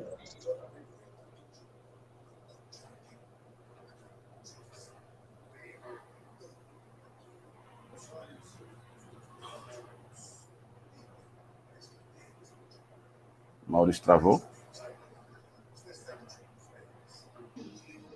Vamos lá. É, então, enquanto o Maurício não, não volta aí, o time do Vitória é um time que é um, está numa situação semelhante à do Santa Cruz. É um time que beirou a terceira divisão.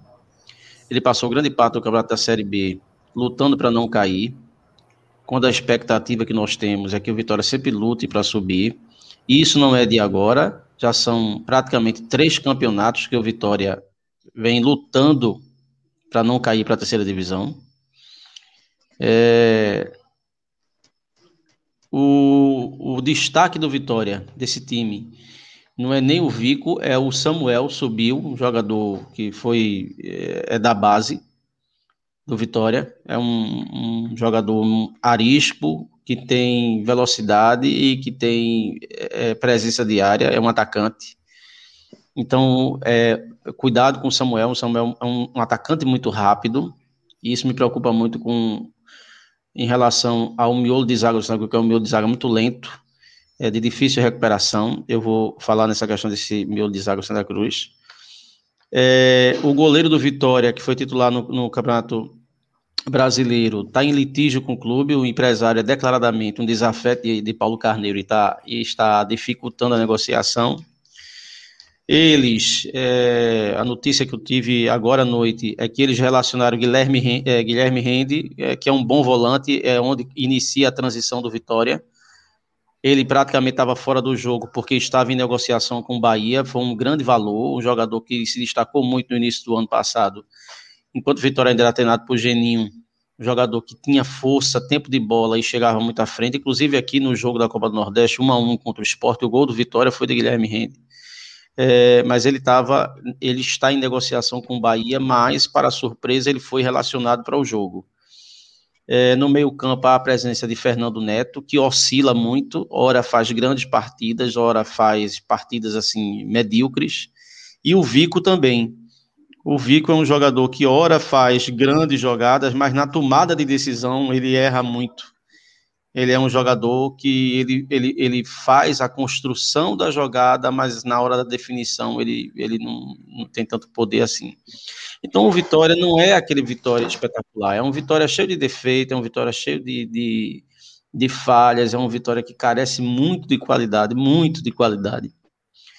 Agora, vai enfrentar um time de Série C que também não tem qualidade, que carece muito de qualidade. O esquema que Brigato está utilizando, que é esse 3-6-1, que varia para um 3-5-2 ou 3-4-3, a depender do, do, adversário e da condição da partida. É, na teoria, você tem seis homens no meio campo, pipique isolado lá na frente, mas com a condição de é, um desses jogadores de meio, que pode ser o Didira ou o Chiquinho, abrir e um ficar na meia É, ou então, às vezes, você ter a subida dos laterais, e aí você ter quatro homens no meio campo, com os laterais e Pipico centralizado, formar um 3-4-3. Mas as nossas laterais são muito deficientes para um esquema desse. Então, a gente, a gente para ter um esquema 3-6-1, a gente precisaria ter um, é, laterais acima da média, ou ao menos razoáveis, que não é o caso de Augusto Potiguar. E não é o caso do menino que jogou lá, que tem potencial, mas entrou muito verde, muito novo ainda. Talvez amanhã entre Eduardo. É, o esquema com três zagueiros, ele deve ser exaustivamente treinado. Porque se ele não for exaustivamente treinado, o posicionamento dos zagueiros é, tende a falhar. E aí, mesmo com três zagueiros, acontece o que aconteceu quarta-feira passada. O Vitória teve três bolas dentro da pequena área do Santa Cruz. Isso é inadmissível. Mas isso é falta de treinamento. Um esquema com três zagueiros, ele precisa ser exaustivamente treinado e os três zagueiros, ou os três zagueiros têm que ser muito acima da média. Feito um Baresi, quem implantou isso foi o futebol italiano. Por quê? Porque geralmente é o zagueiro, líbero, que começa a transição. E no trio de zaga do Santa Cruz, você não tem nenhum zagueiro com essa condição excepcional. O Célio ainda tem uma boa qualidade no passe, não é? Mas o, Dani Moraes e o William são espanadores de bola. Eu vi quarta-feira passada o William Alves sair com a bola para começar um processo de transição. Tá errado. É, o nosso meio-campo é um meio-campo que não arremata a gol, gente. É um meio-campo que fica jogando futebol burocrático lateralmente.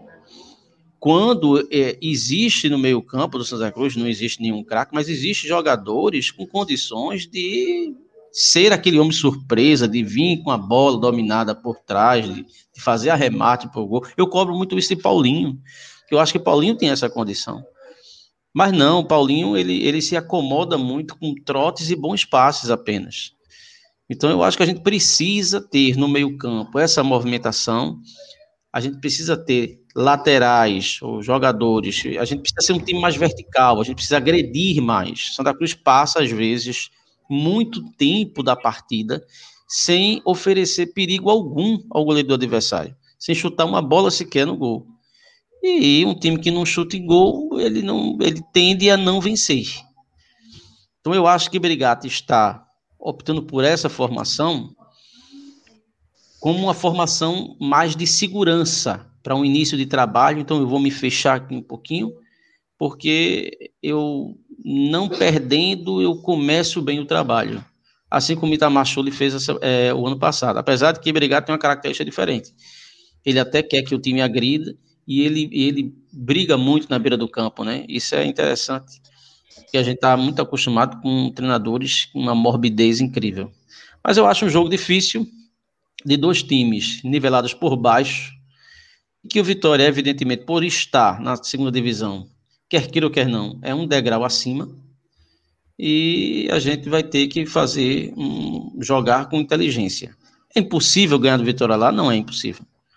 Não é? é possível que a gente perca? É possível que a gente perca. Se a gente perder é a coisa do outro mundo, não, está na conta. Está na conta. Então, é, é, esperar e cada jogo é jogo. Quem morre de véspera é peru e eu acho que o Santa Cruz, mesmo com a limitação, devido à limitação do Vitória, tem condições de arrancar um bom resultado de Salvador. Rapaz, deu uma queda de energia aqui e caiu. Eu caiu, até o quadro caiu da parede aqui. Mas voltei a tempo de ouvir Reginaldo e André. Diga lá, André. Uh, Reginaldo disse que não é impossível ganhar do Vitória, né, Reginaldo? É, eu vou dizer a Reginaldo que é impossível ganhar do Vitória. Impossível. Vírgula. Vírgula. Até hoje é ou era impossível ganhar do Vitória. E eu vou explicar o porquê. Porque dos 12 confrontos que o Santa Cruz teve com Vitória lá em Salvador, 12, uma dúzia, o Santa Cruz nunca ganhou do Vitória em Salvador. Nunca. São 11 lapadas e um empate. Estou aqui no, no site que diz isso. O Vitória, no confronto direto todo, o Vitória tem 14 vitórias contra 7 vitórias do Santos e 7 empates. Nós Mas isso em Campeonato Brasileiro, André? Isso em Não, Campeonato isso é Brasileiro. tudo aqui, né? Isso, Porque isso aqui está englobando teve... como tudo. Porque eu acho que teve um, um, um torneio Pernambuco-Bahia, que a turma chamou de PEBA, que o Santa Cruz ganhou lá de 1 a 0. O jogo foi na Fonte Nova. O PEBA não foi aqui, não, em, em Pernambuco? Não, teve um PEBA aqui, teve um PEBA lá. Eu acho que em 92. Bom, eu estou aqui no site também. Eu, eu tô... Peba, rapaz. Licença, licença, André. É assim, eu tinha feito um levantamento também, eu peguei todos os jogos gerais, inclusive amistosos, Pernambuco, Bahia. O Santa Cruz, ele tem 13 vitórias, tá anotado aqui, são 20 vitórias do Vitória, são 20 vitórias do Vitória, 13 vitórias do Santa Cruz e 12 empates.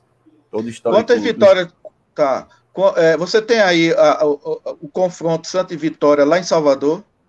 E Salvador são 11 vitórias do Vitória e um empate. Ah, então, então, então eu estou confundindo. Ok, ok.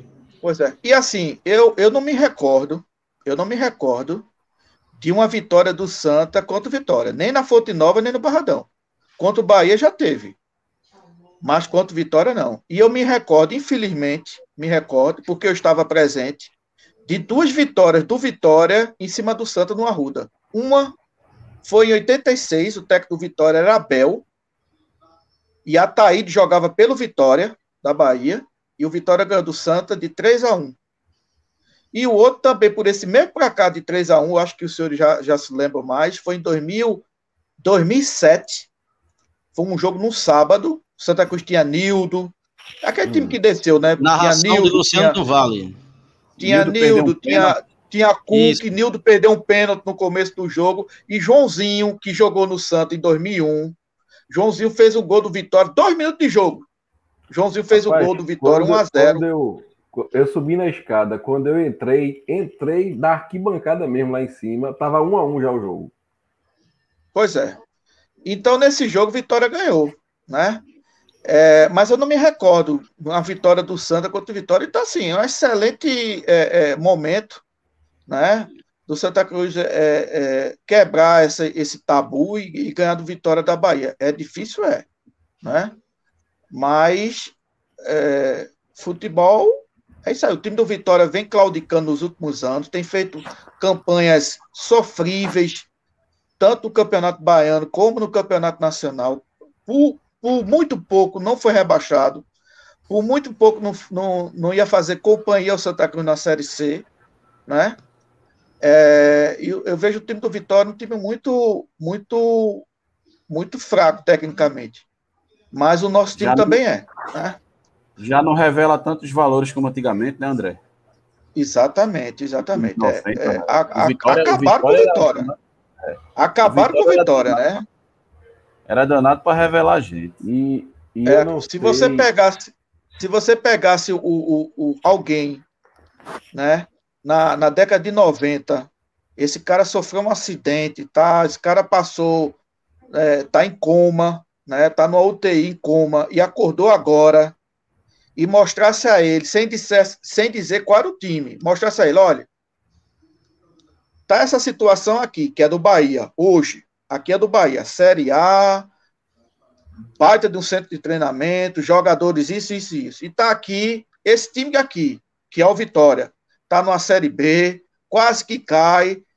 Você acha que é qual do, dos dois? É, qual é o Bahia qual é o Vitória? O cara ia dizer. Esse daqui que está aqui na Série A, é o, ele não ia nem duvidar, nem ia pensar duas vezes. Esse está aqui na Série A é o Vitória, e esse daqui que está sofrendo aqui na Série B é o Bahia. Né? Porque o time do Vitória era um time muito, muito respeitado, um time que tinha muitos jogadores bons da base, né? o que Vitória vendeu de jogadores, dá, dá para escalar uma, uma, seleção brasileira, de Dida, enfim, né? É, passando lá, Vampeta, é, é, é, é, Vampeta, Edilson, Júnior, lateral esquerdo, Alex Rodrigo, Alves. É, Alex Alves, Júnior, Paulo Isidoro, Bebeto, Davi, Davi Luiz, Luiz, né? Bebeto, Davi Luiz. Hulk, Bebeto, É, Dedimar, um lateral direito que jogou também na seleção de base. Enfim, é. muitos bons jogadores passaram pelo Vitória da Bahia e hoje, felizmente, o Vitória da Bahia está uma lástima, inclusive, sobretudo na parte administrativa, não é? Mas assim, voltando a falar do jogo mesmo, eu espero que o Santa ganhe. O Santa, eu, eu torço fundamentalmente, e aí não é para o jogo de, de sábado, é para durante o, o, o, o andamento da, da, da, do campeonato, tanto pernambucano como da Copa do Nordeste, eu espero que o Santa Cruz mude, mude o seu, o seu modo de jogar. É claro e evidente que ele não poderia mudar da água para o vinho nesse jogo do Vitória. A gente viu muito ali o esquema de Martelotti. Né? A gente viu muito toque de bola do lado, a gente viu muita ineficiência, a gente viu quase nenhuma penetração, a gente não vê uma tabela ofensiva e a gente também não vê chutes a gol.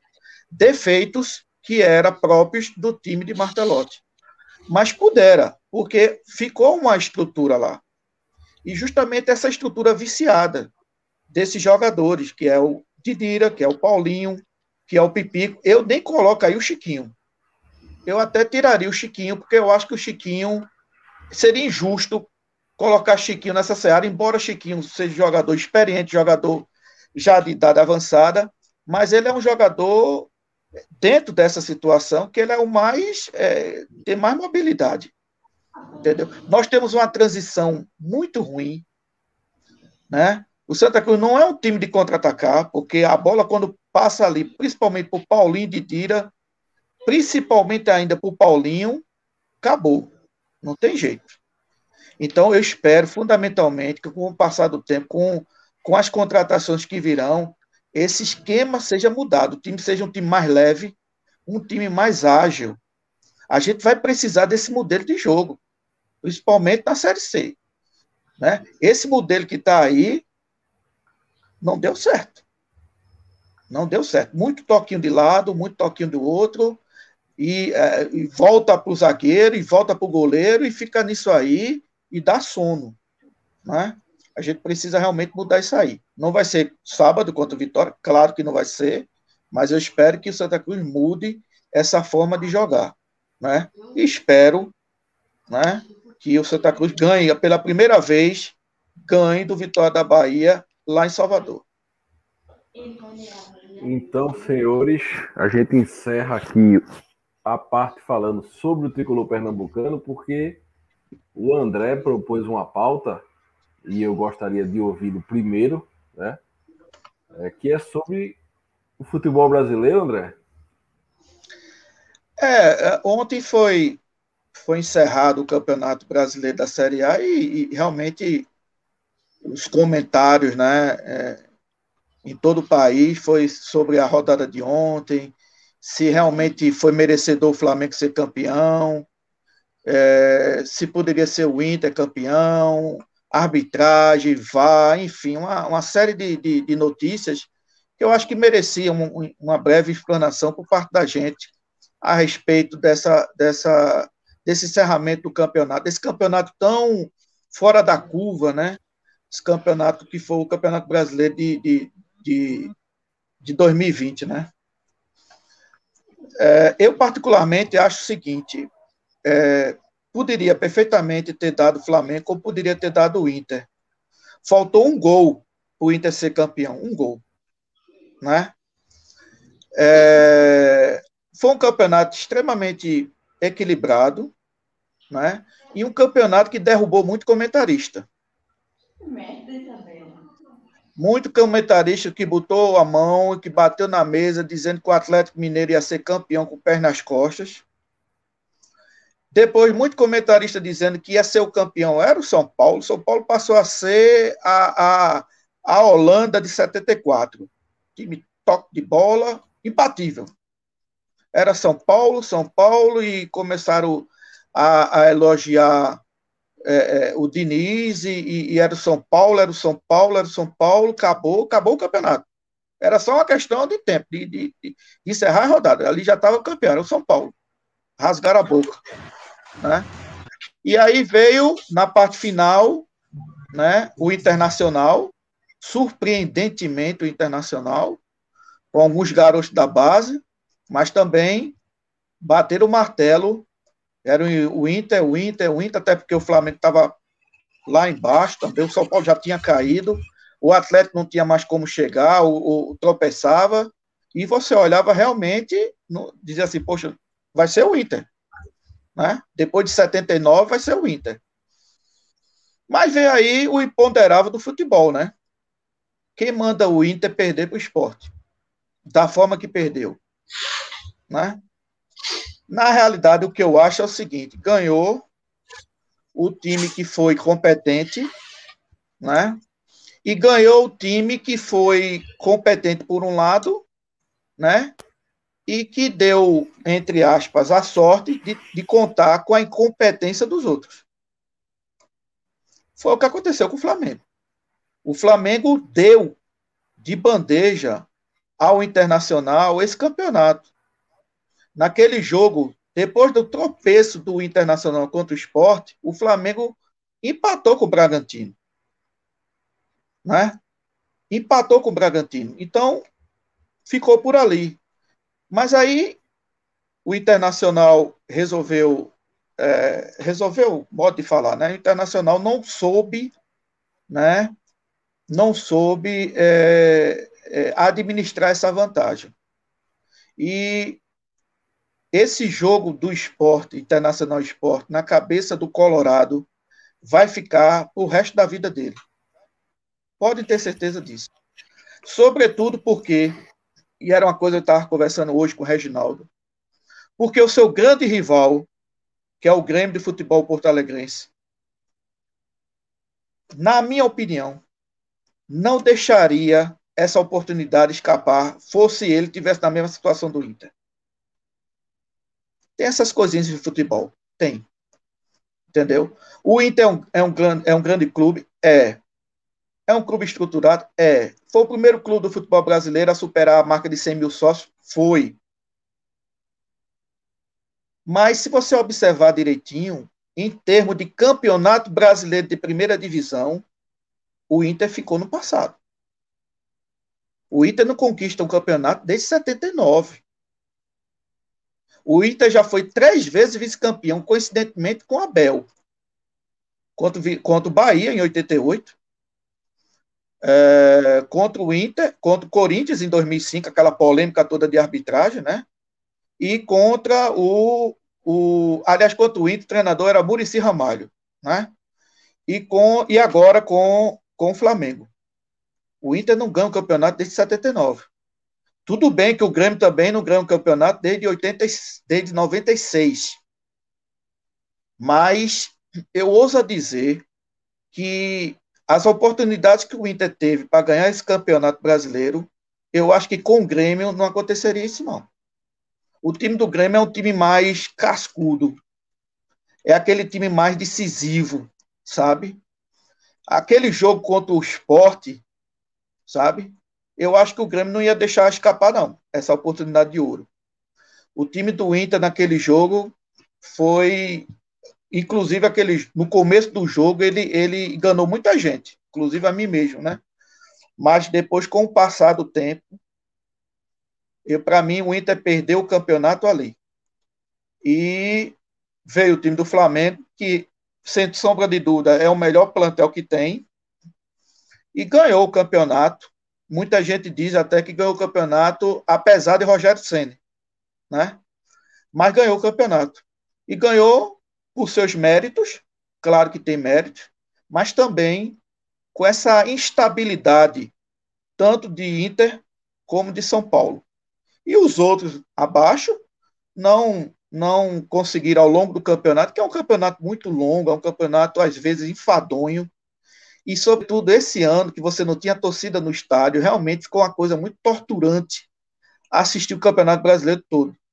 Né? E os times como o Santos, como o próprio Grêmio, como o Palmeiras, em momento nenhum ameaçaram a, a chegar lá entre os três primeiros. Né?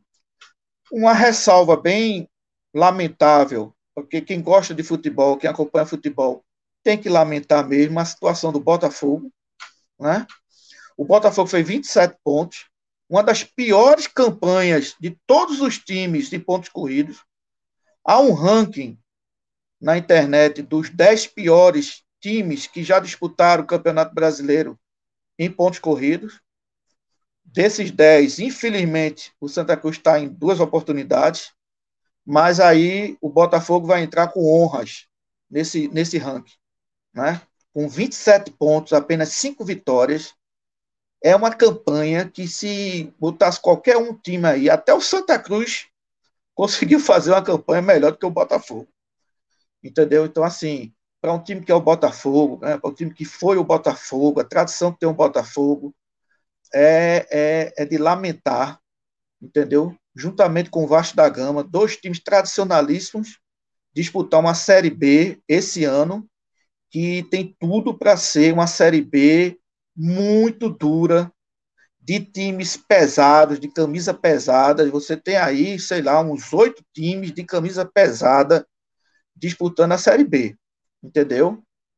E é, não tem como deixar de falar que a gente, quando fala de Série B esse ano, a gente fica com um pontinho de decepção, né, que o Santa Cruz poderia perfeitamente estar participando dessa Série B. Mas, em suma, foi esse a visão que eu tive do Campeonato Brasileiro.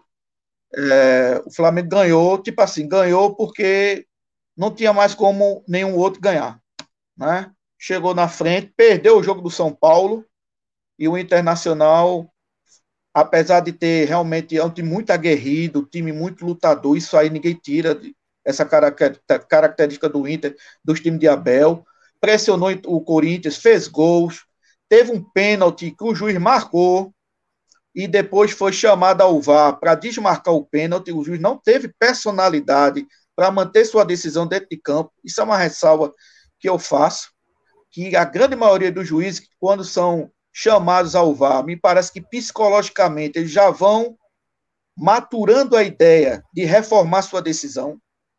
E isso foi um exemplo cabal de ontem, porque, senhores, quantos e tantos pênaltis foram marcados em situações iguais àquelas e em situações ainda mais, é, é, é, é mais, digamos assim, terríveis do que aquela.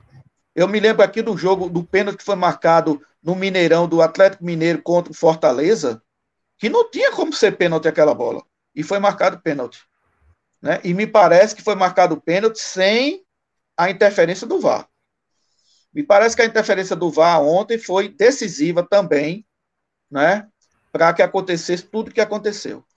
É, deixa só isso aqui registrado também. É isso aí. Reginaldo, Wagner. Eu, eu, só, eu só faria um, um adentro a, a, em relação à manutenção né, dos clubes nordestinos.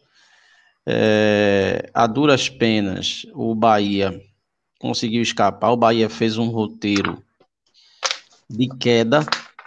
O Bahia fez tudo para cair e conseguiu se livrar. O esporte, o nosso rival, incrivelmente não caiu, porque é uma coisa inexplicável. O time é muito ruim, né? é, não caiu.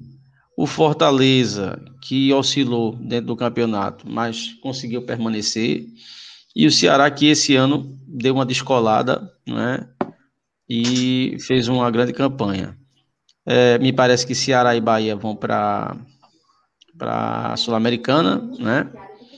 Então eu acho que a manutenção dos quatro do Nordeste foi, foi interessante no sentido de que é, a gente precisa ter esses parâmetros para correr atrás. A gente, eu digo Santa Cruz. Né? Por que é que o nosso rival aqui passou por percalços aí é, é, durante muito tempo? Porque não tinha adversário.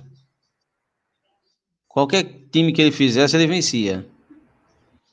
Então, isso não é salutar. O bom é que todos estejam bem, porque aí você puxa o nível para cima. Né? Então, eu, eu vi como positivo essa, essa questão aí. E assim, E só para frisar a questão de, de, de, futebol, eu sei, lógico, entendo perfeitamente. Pandemia, não é? é? Mas futebol sem torcida no estádio é algo assim doloroso de você assistir.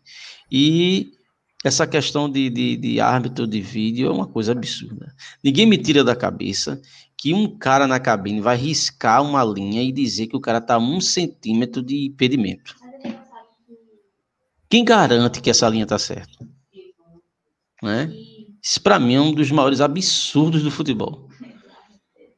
A não ser que você tivesse computadores na linha do gramado toda. Né?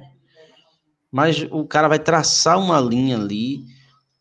Poxa, um centímetro para frente, um centímetro para trás pode validar ou não o gol. Isso eu acho um absurdo. É, eu acho um absurdo. Eu acho que o VAR tem suas vantagens, mas no Campeonato Brasileiro foi uma coisa absurda, né? Pênaltis marcados assim que o, o cara não podia tirar o braço para jogar. E aí a bola bate no braço do cara, é pênalti. É uma coisa absurda um negócio desse. Mas eu vi positivo a manutenção dos nordestinos, né? Tende a mercadologicamente ser positivo para todos. Pode não ser para a gente agora, para a gente Santa Cruz, mas para o futebol, mercadologicamente, para o futebol do Nordeste, coloca a gente num patamar que a gente sempre deveria ter. Uma região que, que sempre formou bons jogadores, craques de futebol, né?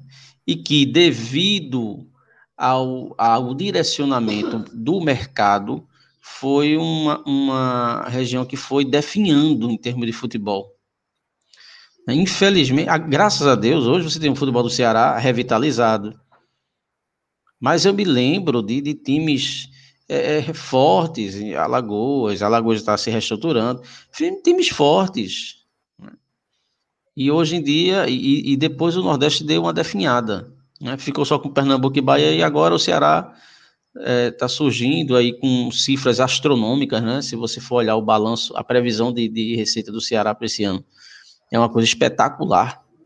É, cresceu 51%. E então eu acho, eu acho positivo. Espero, enquanto torcedor de Santa Cruz, espero que e, em breve nós venhamos a criar a estrutura necessária para que a gente é, chegue né, a esse patamar de subir a uma Série A, de conseguir se manter, né, ou se cair, não cair despencando, que toda vez que o Santa Cruz vai para uma Série A, o Santa Cruz despenca, ele não é rebaixado, ele despenca, ele cai para B, cai tão desmantelado que ele cai para B e cai para C. Né? Então, acho que a gente, eu espero que a gente crie essa estrutura para a gente, em breve, estar figurando aí entre os times do Nordeste que fazem bom, boas é, participações na Série A. Olha o camburão aí. Wagner. É, vou fazer um pequeno complemento às informações de André que, e de professor Reginaldo, eu concordo com tudo. Mas no sentido do brasileiro, só para constar, o Internacional nas, nos últimos nas últimas três partidas, o Internacional fez apenas um ponto. Né? É, coloco também o um complemento da partida do Vasco da Gama, que o Inter venceu aquele jogo porque Cano perdeu o pênalti.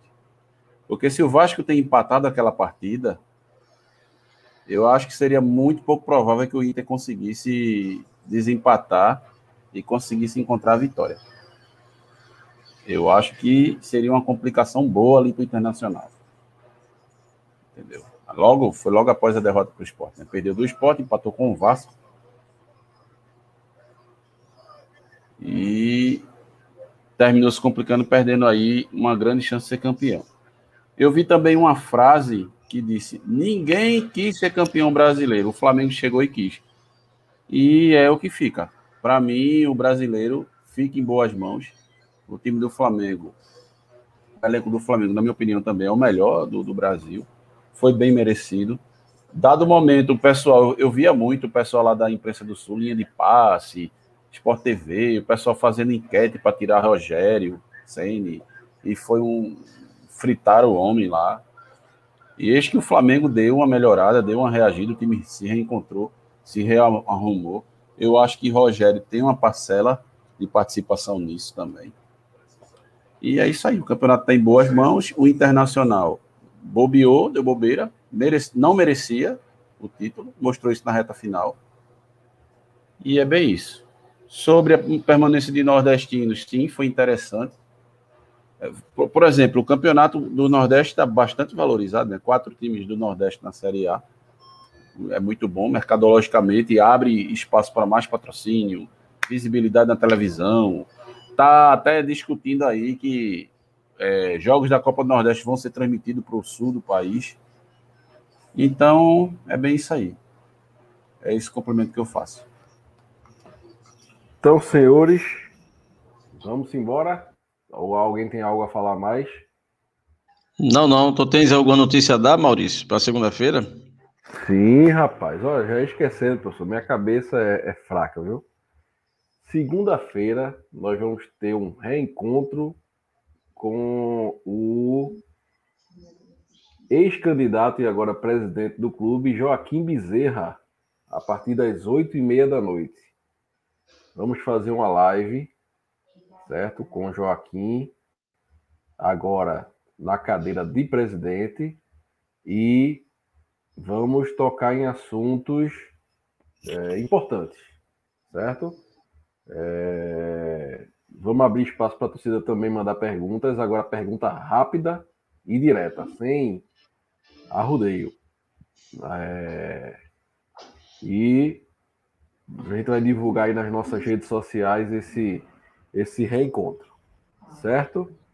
É, fica o aviso para vocês, avisem aos amigos, aos, aos tricolores que desejem ouvir o nosso presidente e que desejem também fazer perguntas, porque é importante a cobrança, desde que seja uma cobrança que deseja o bem do clube e não uma cobrança que deseja tumultuar o ambiente do clube.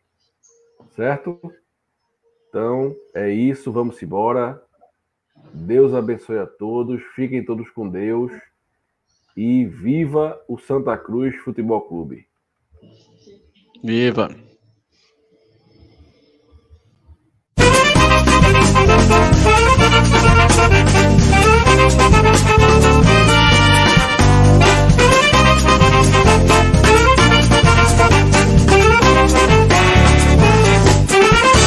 Não adianta mudar, seu doutor. Meu coração sempre será tricolor. Eu não me canso de dizer Santa Cruz até morrer.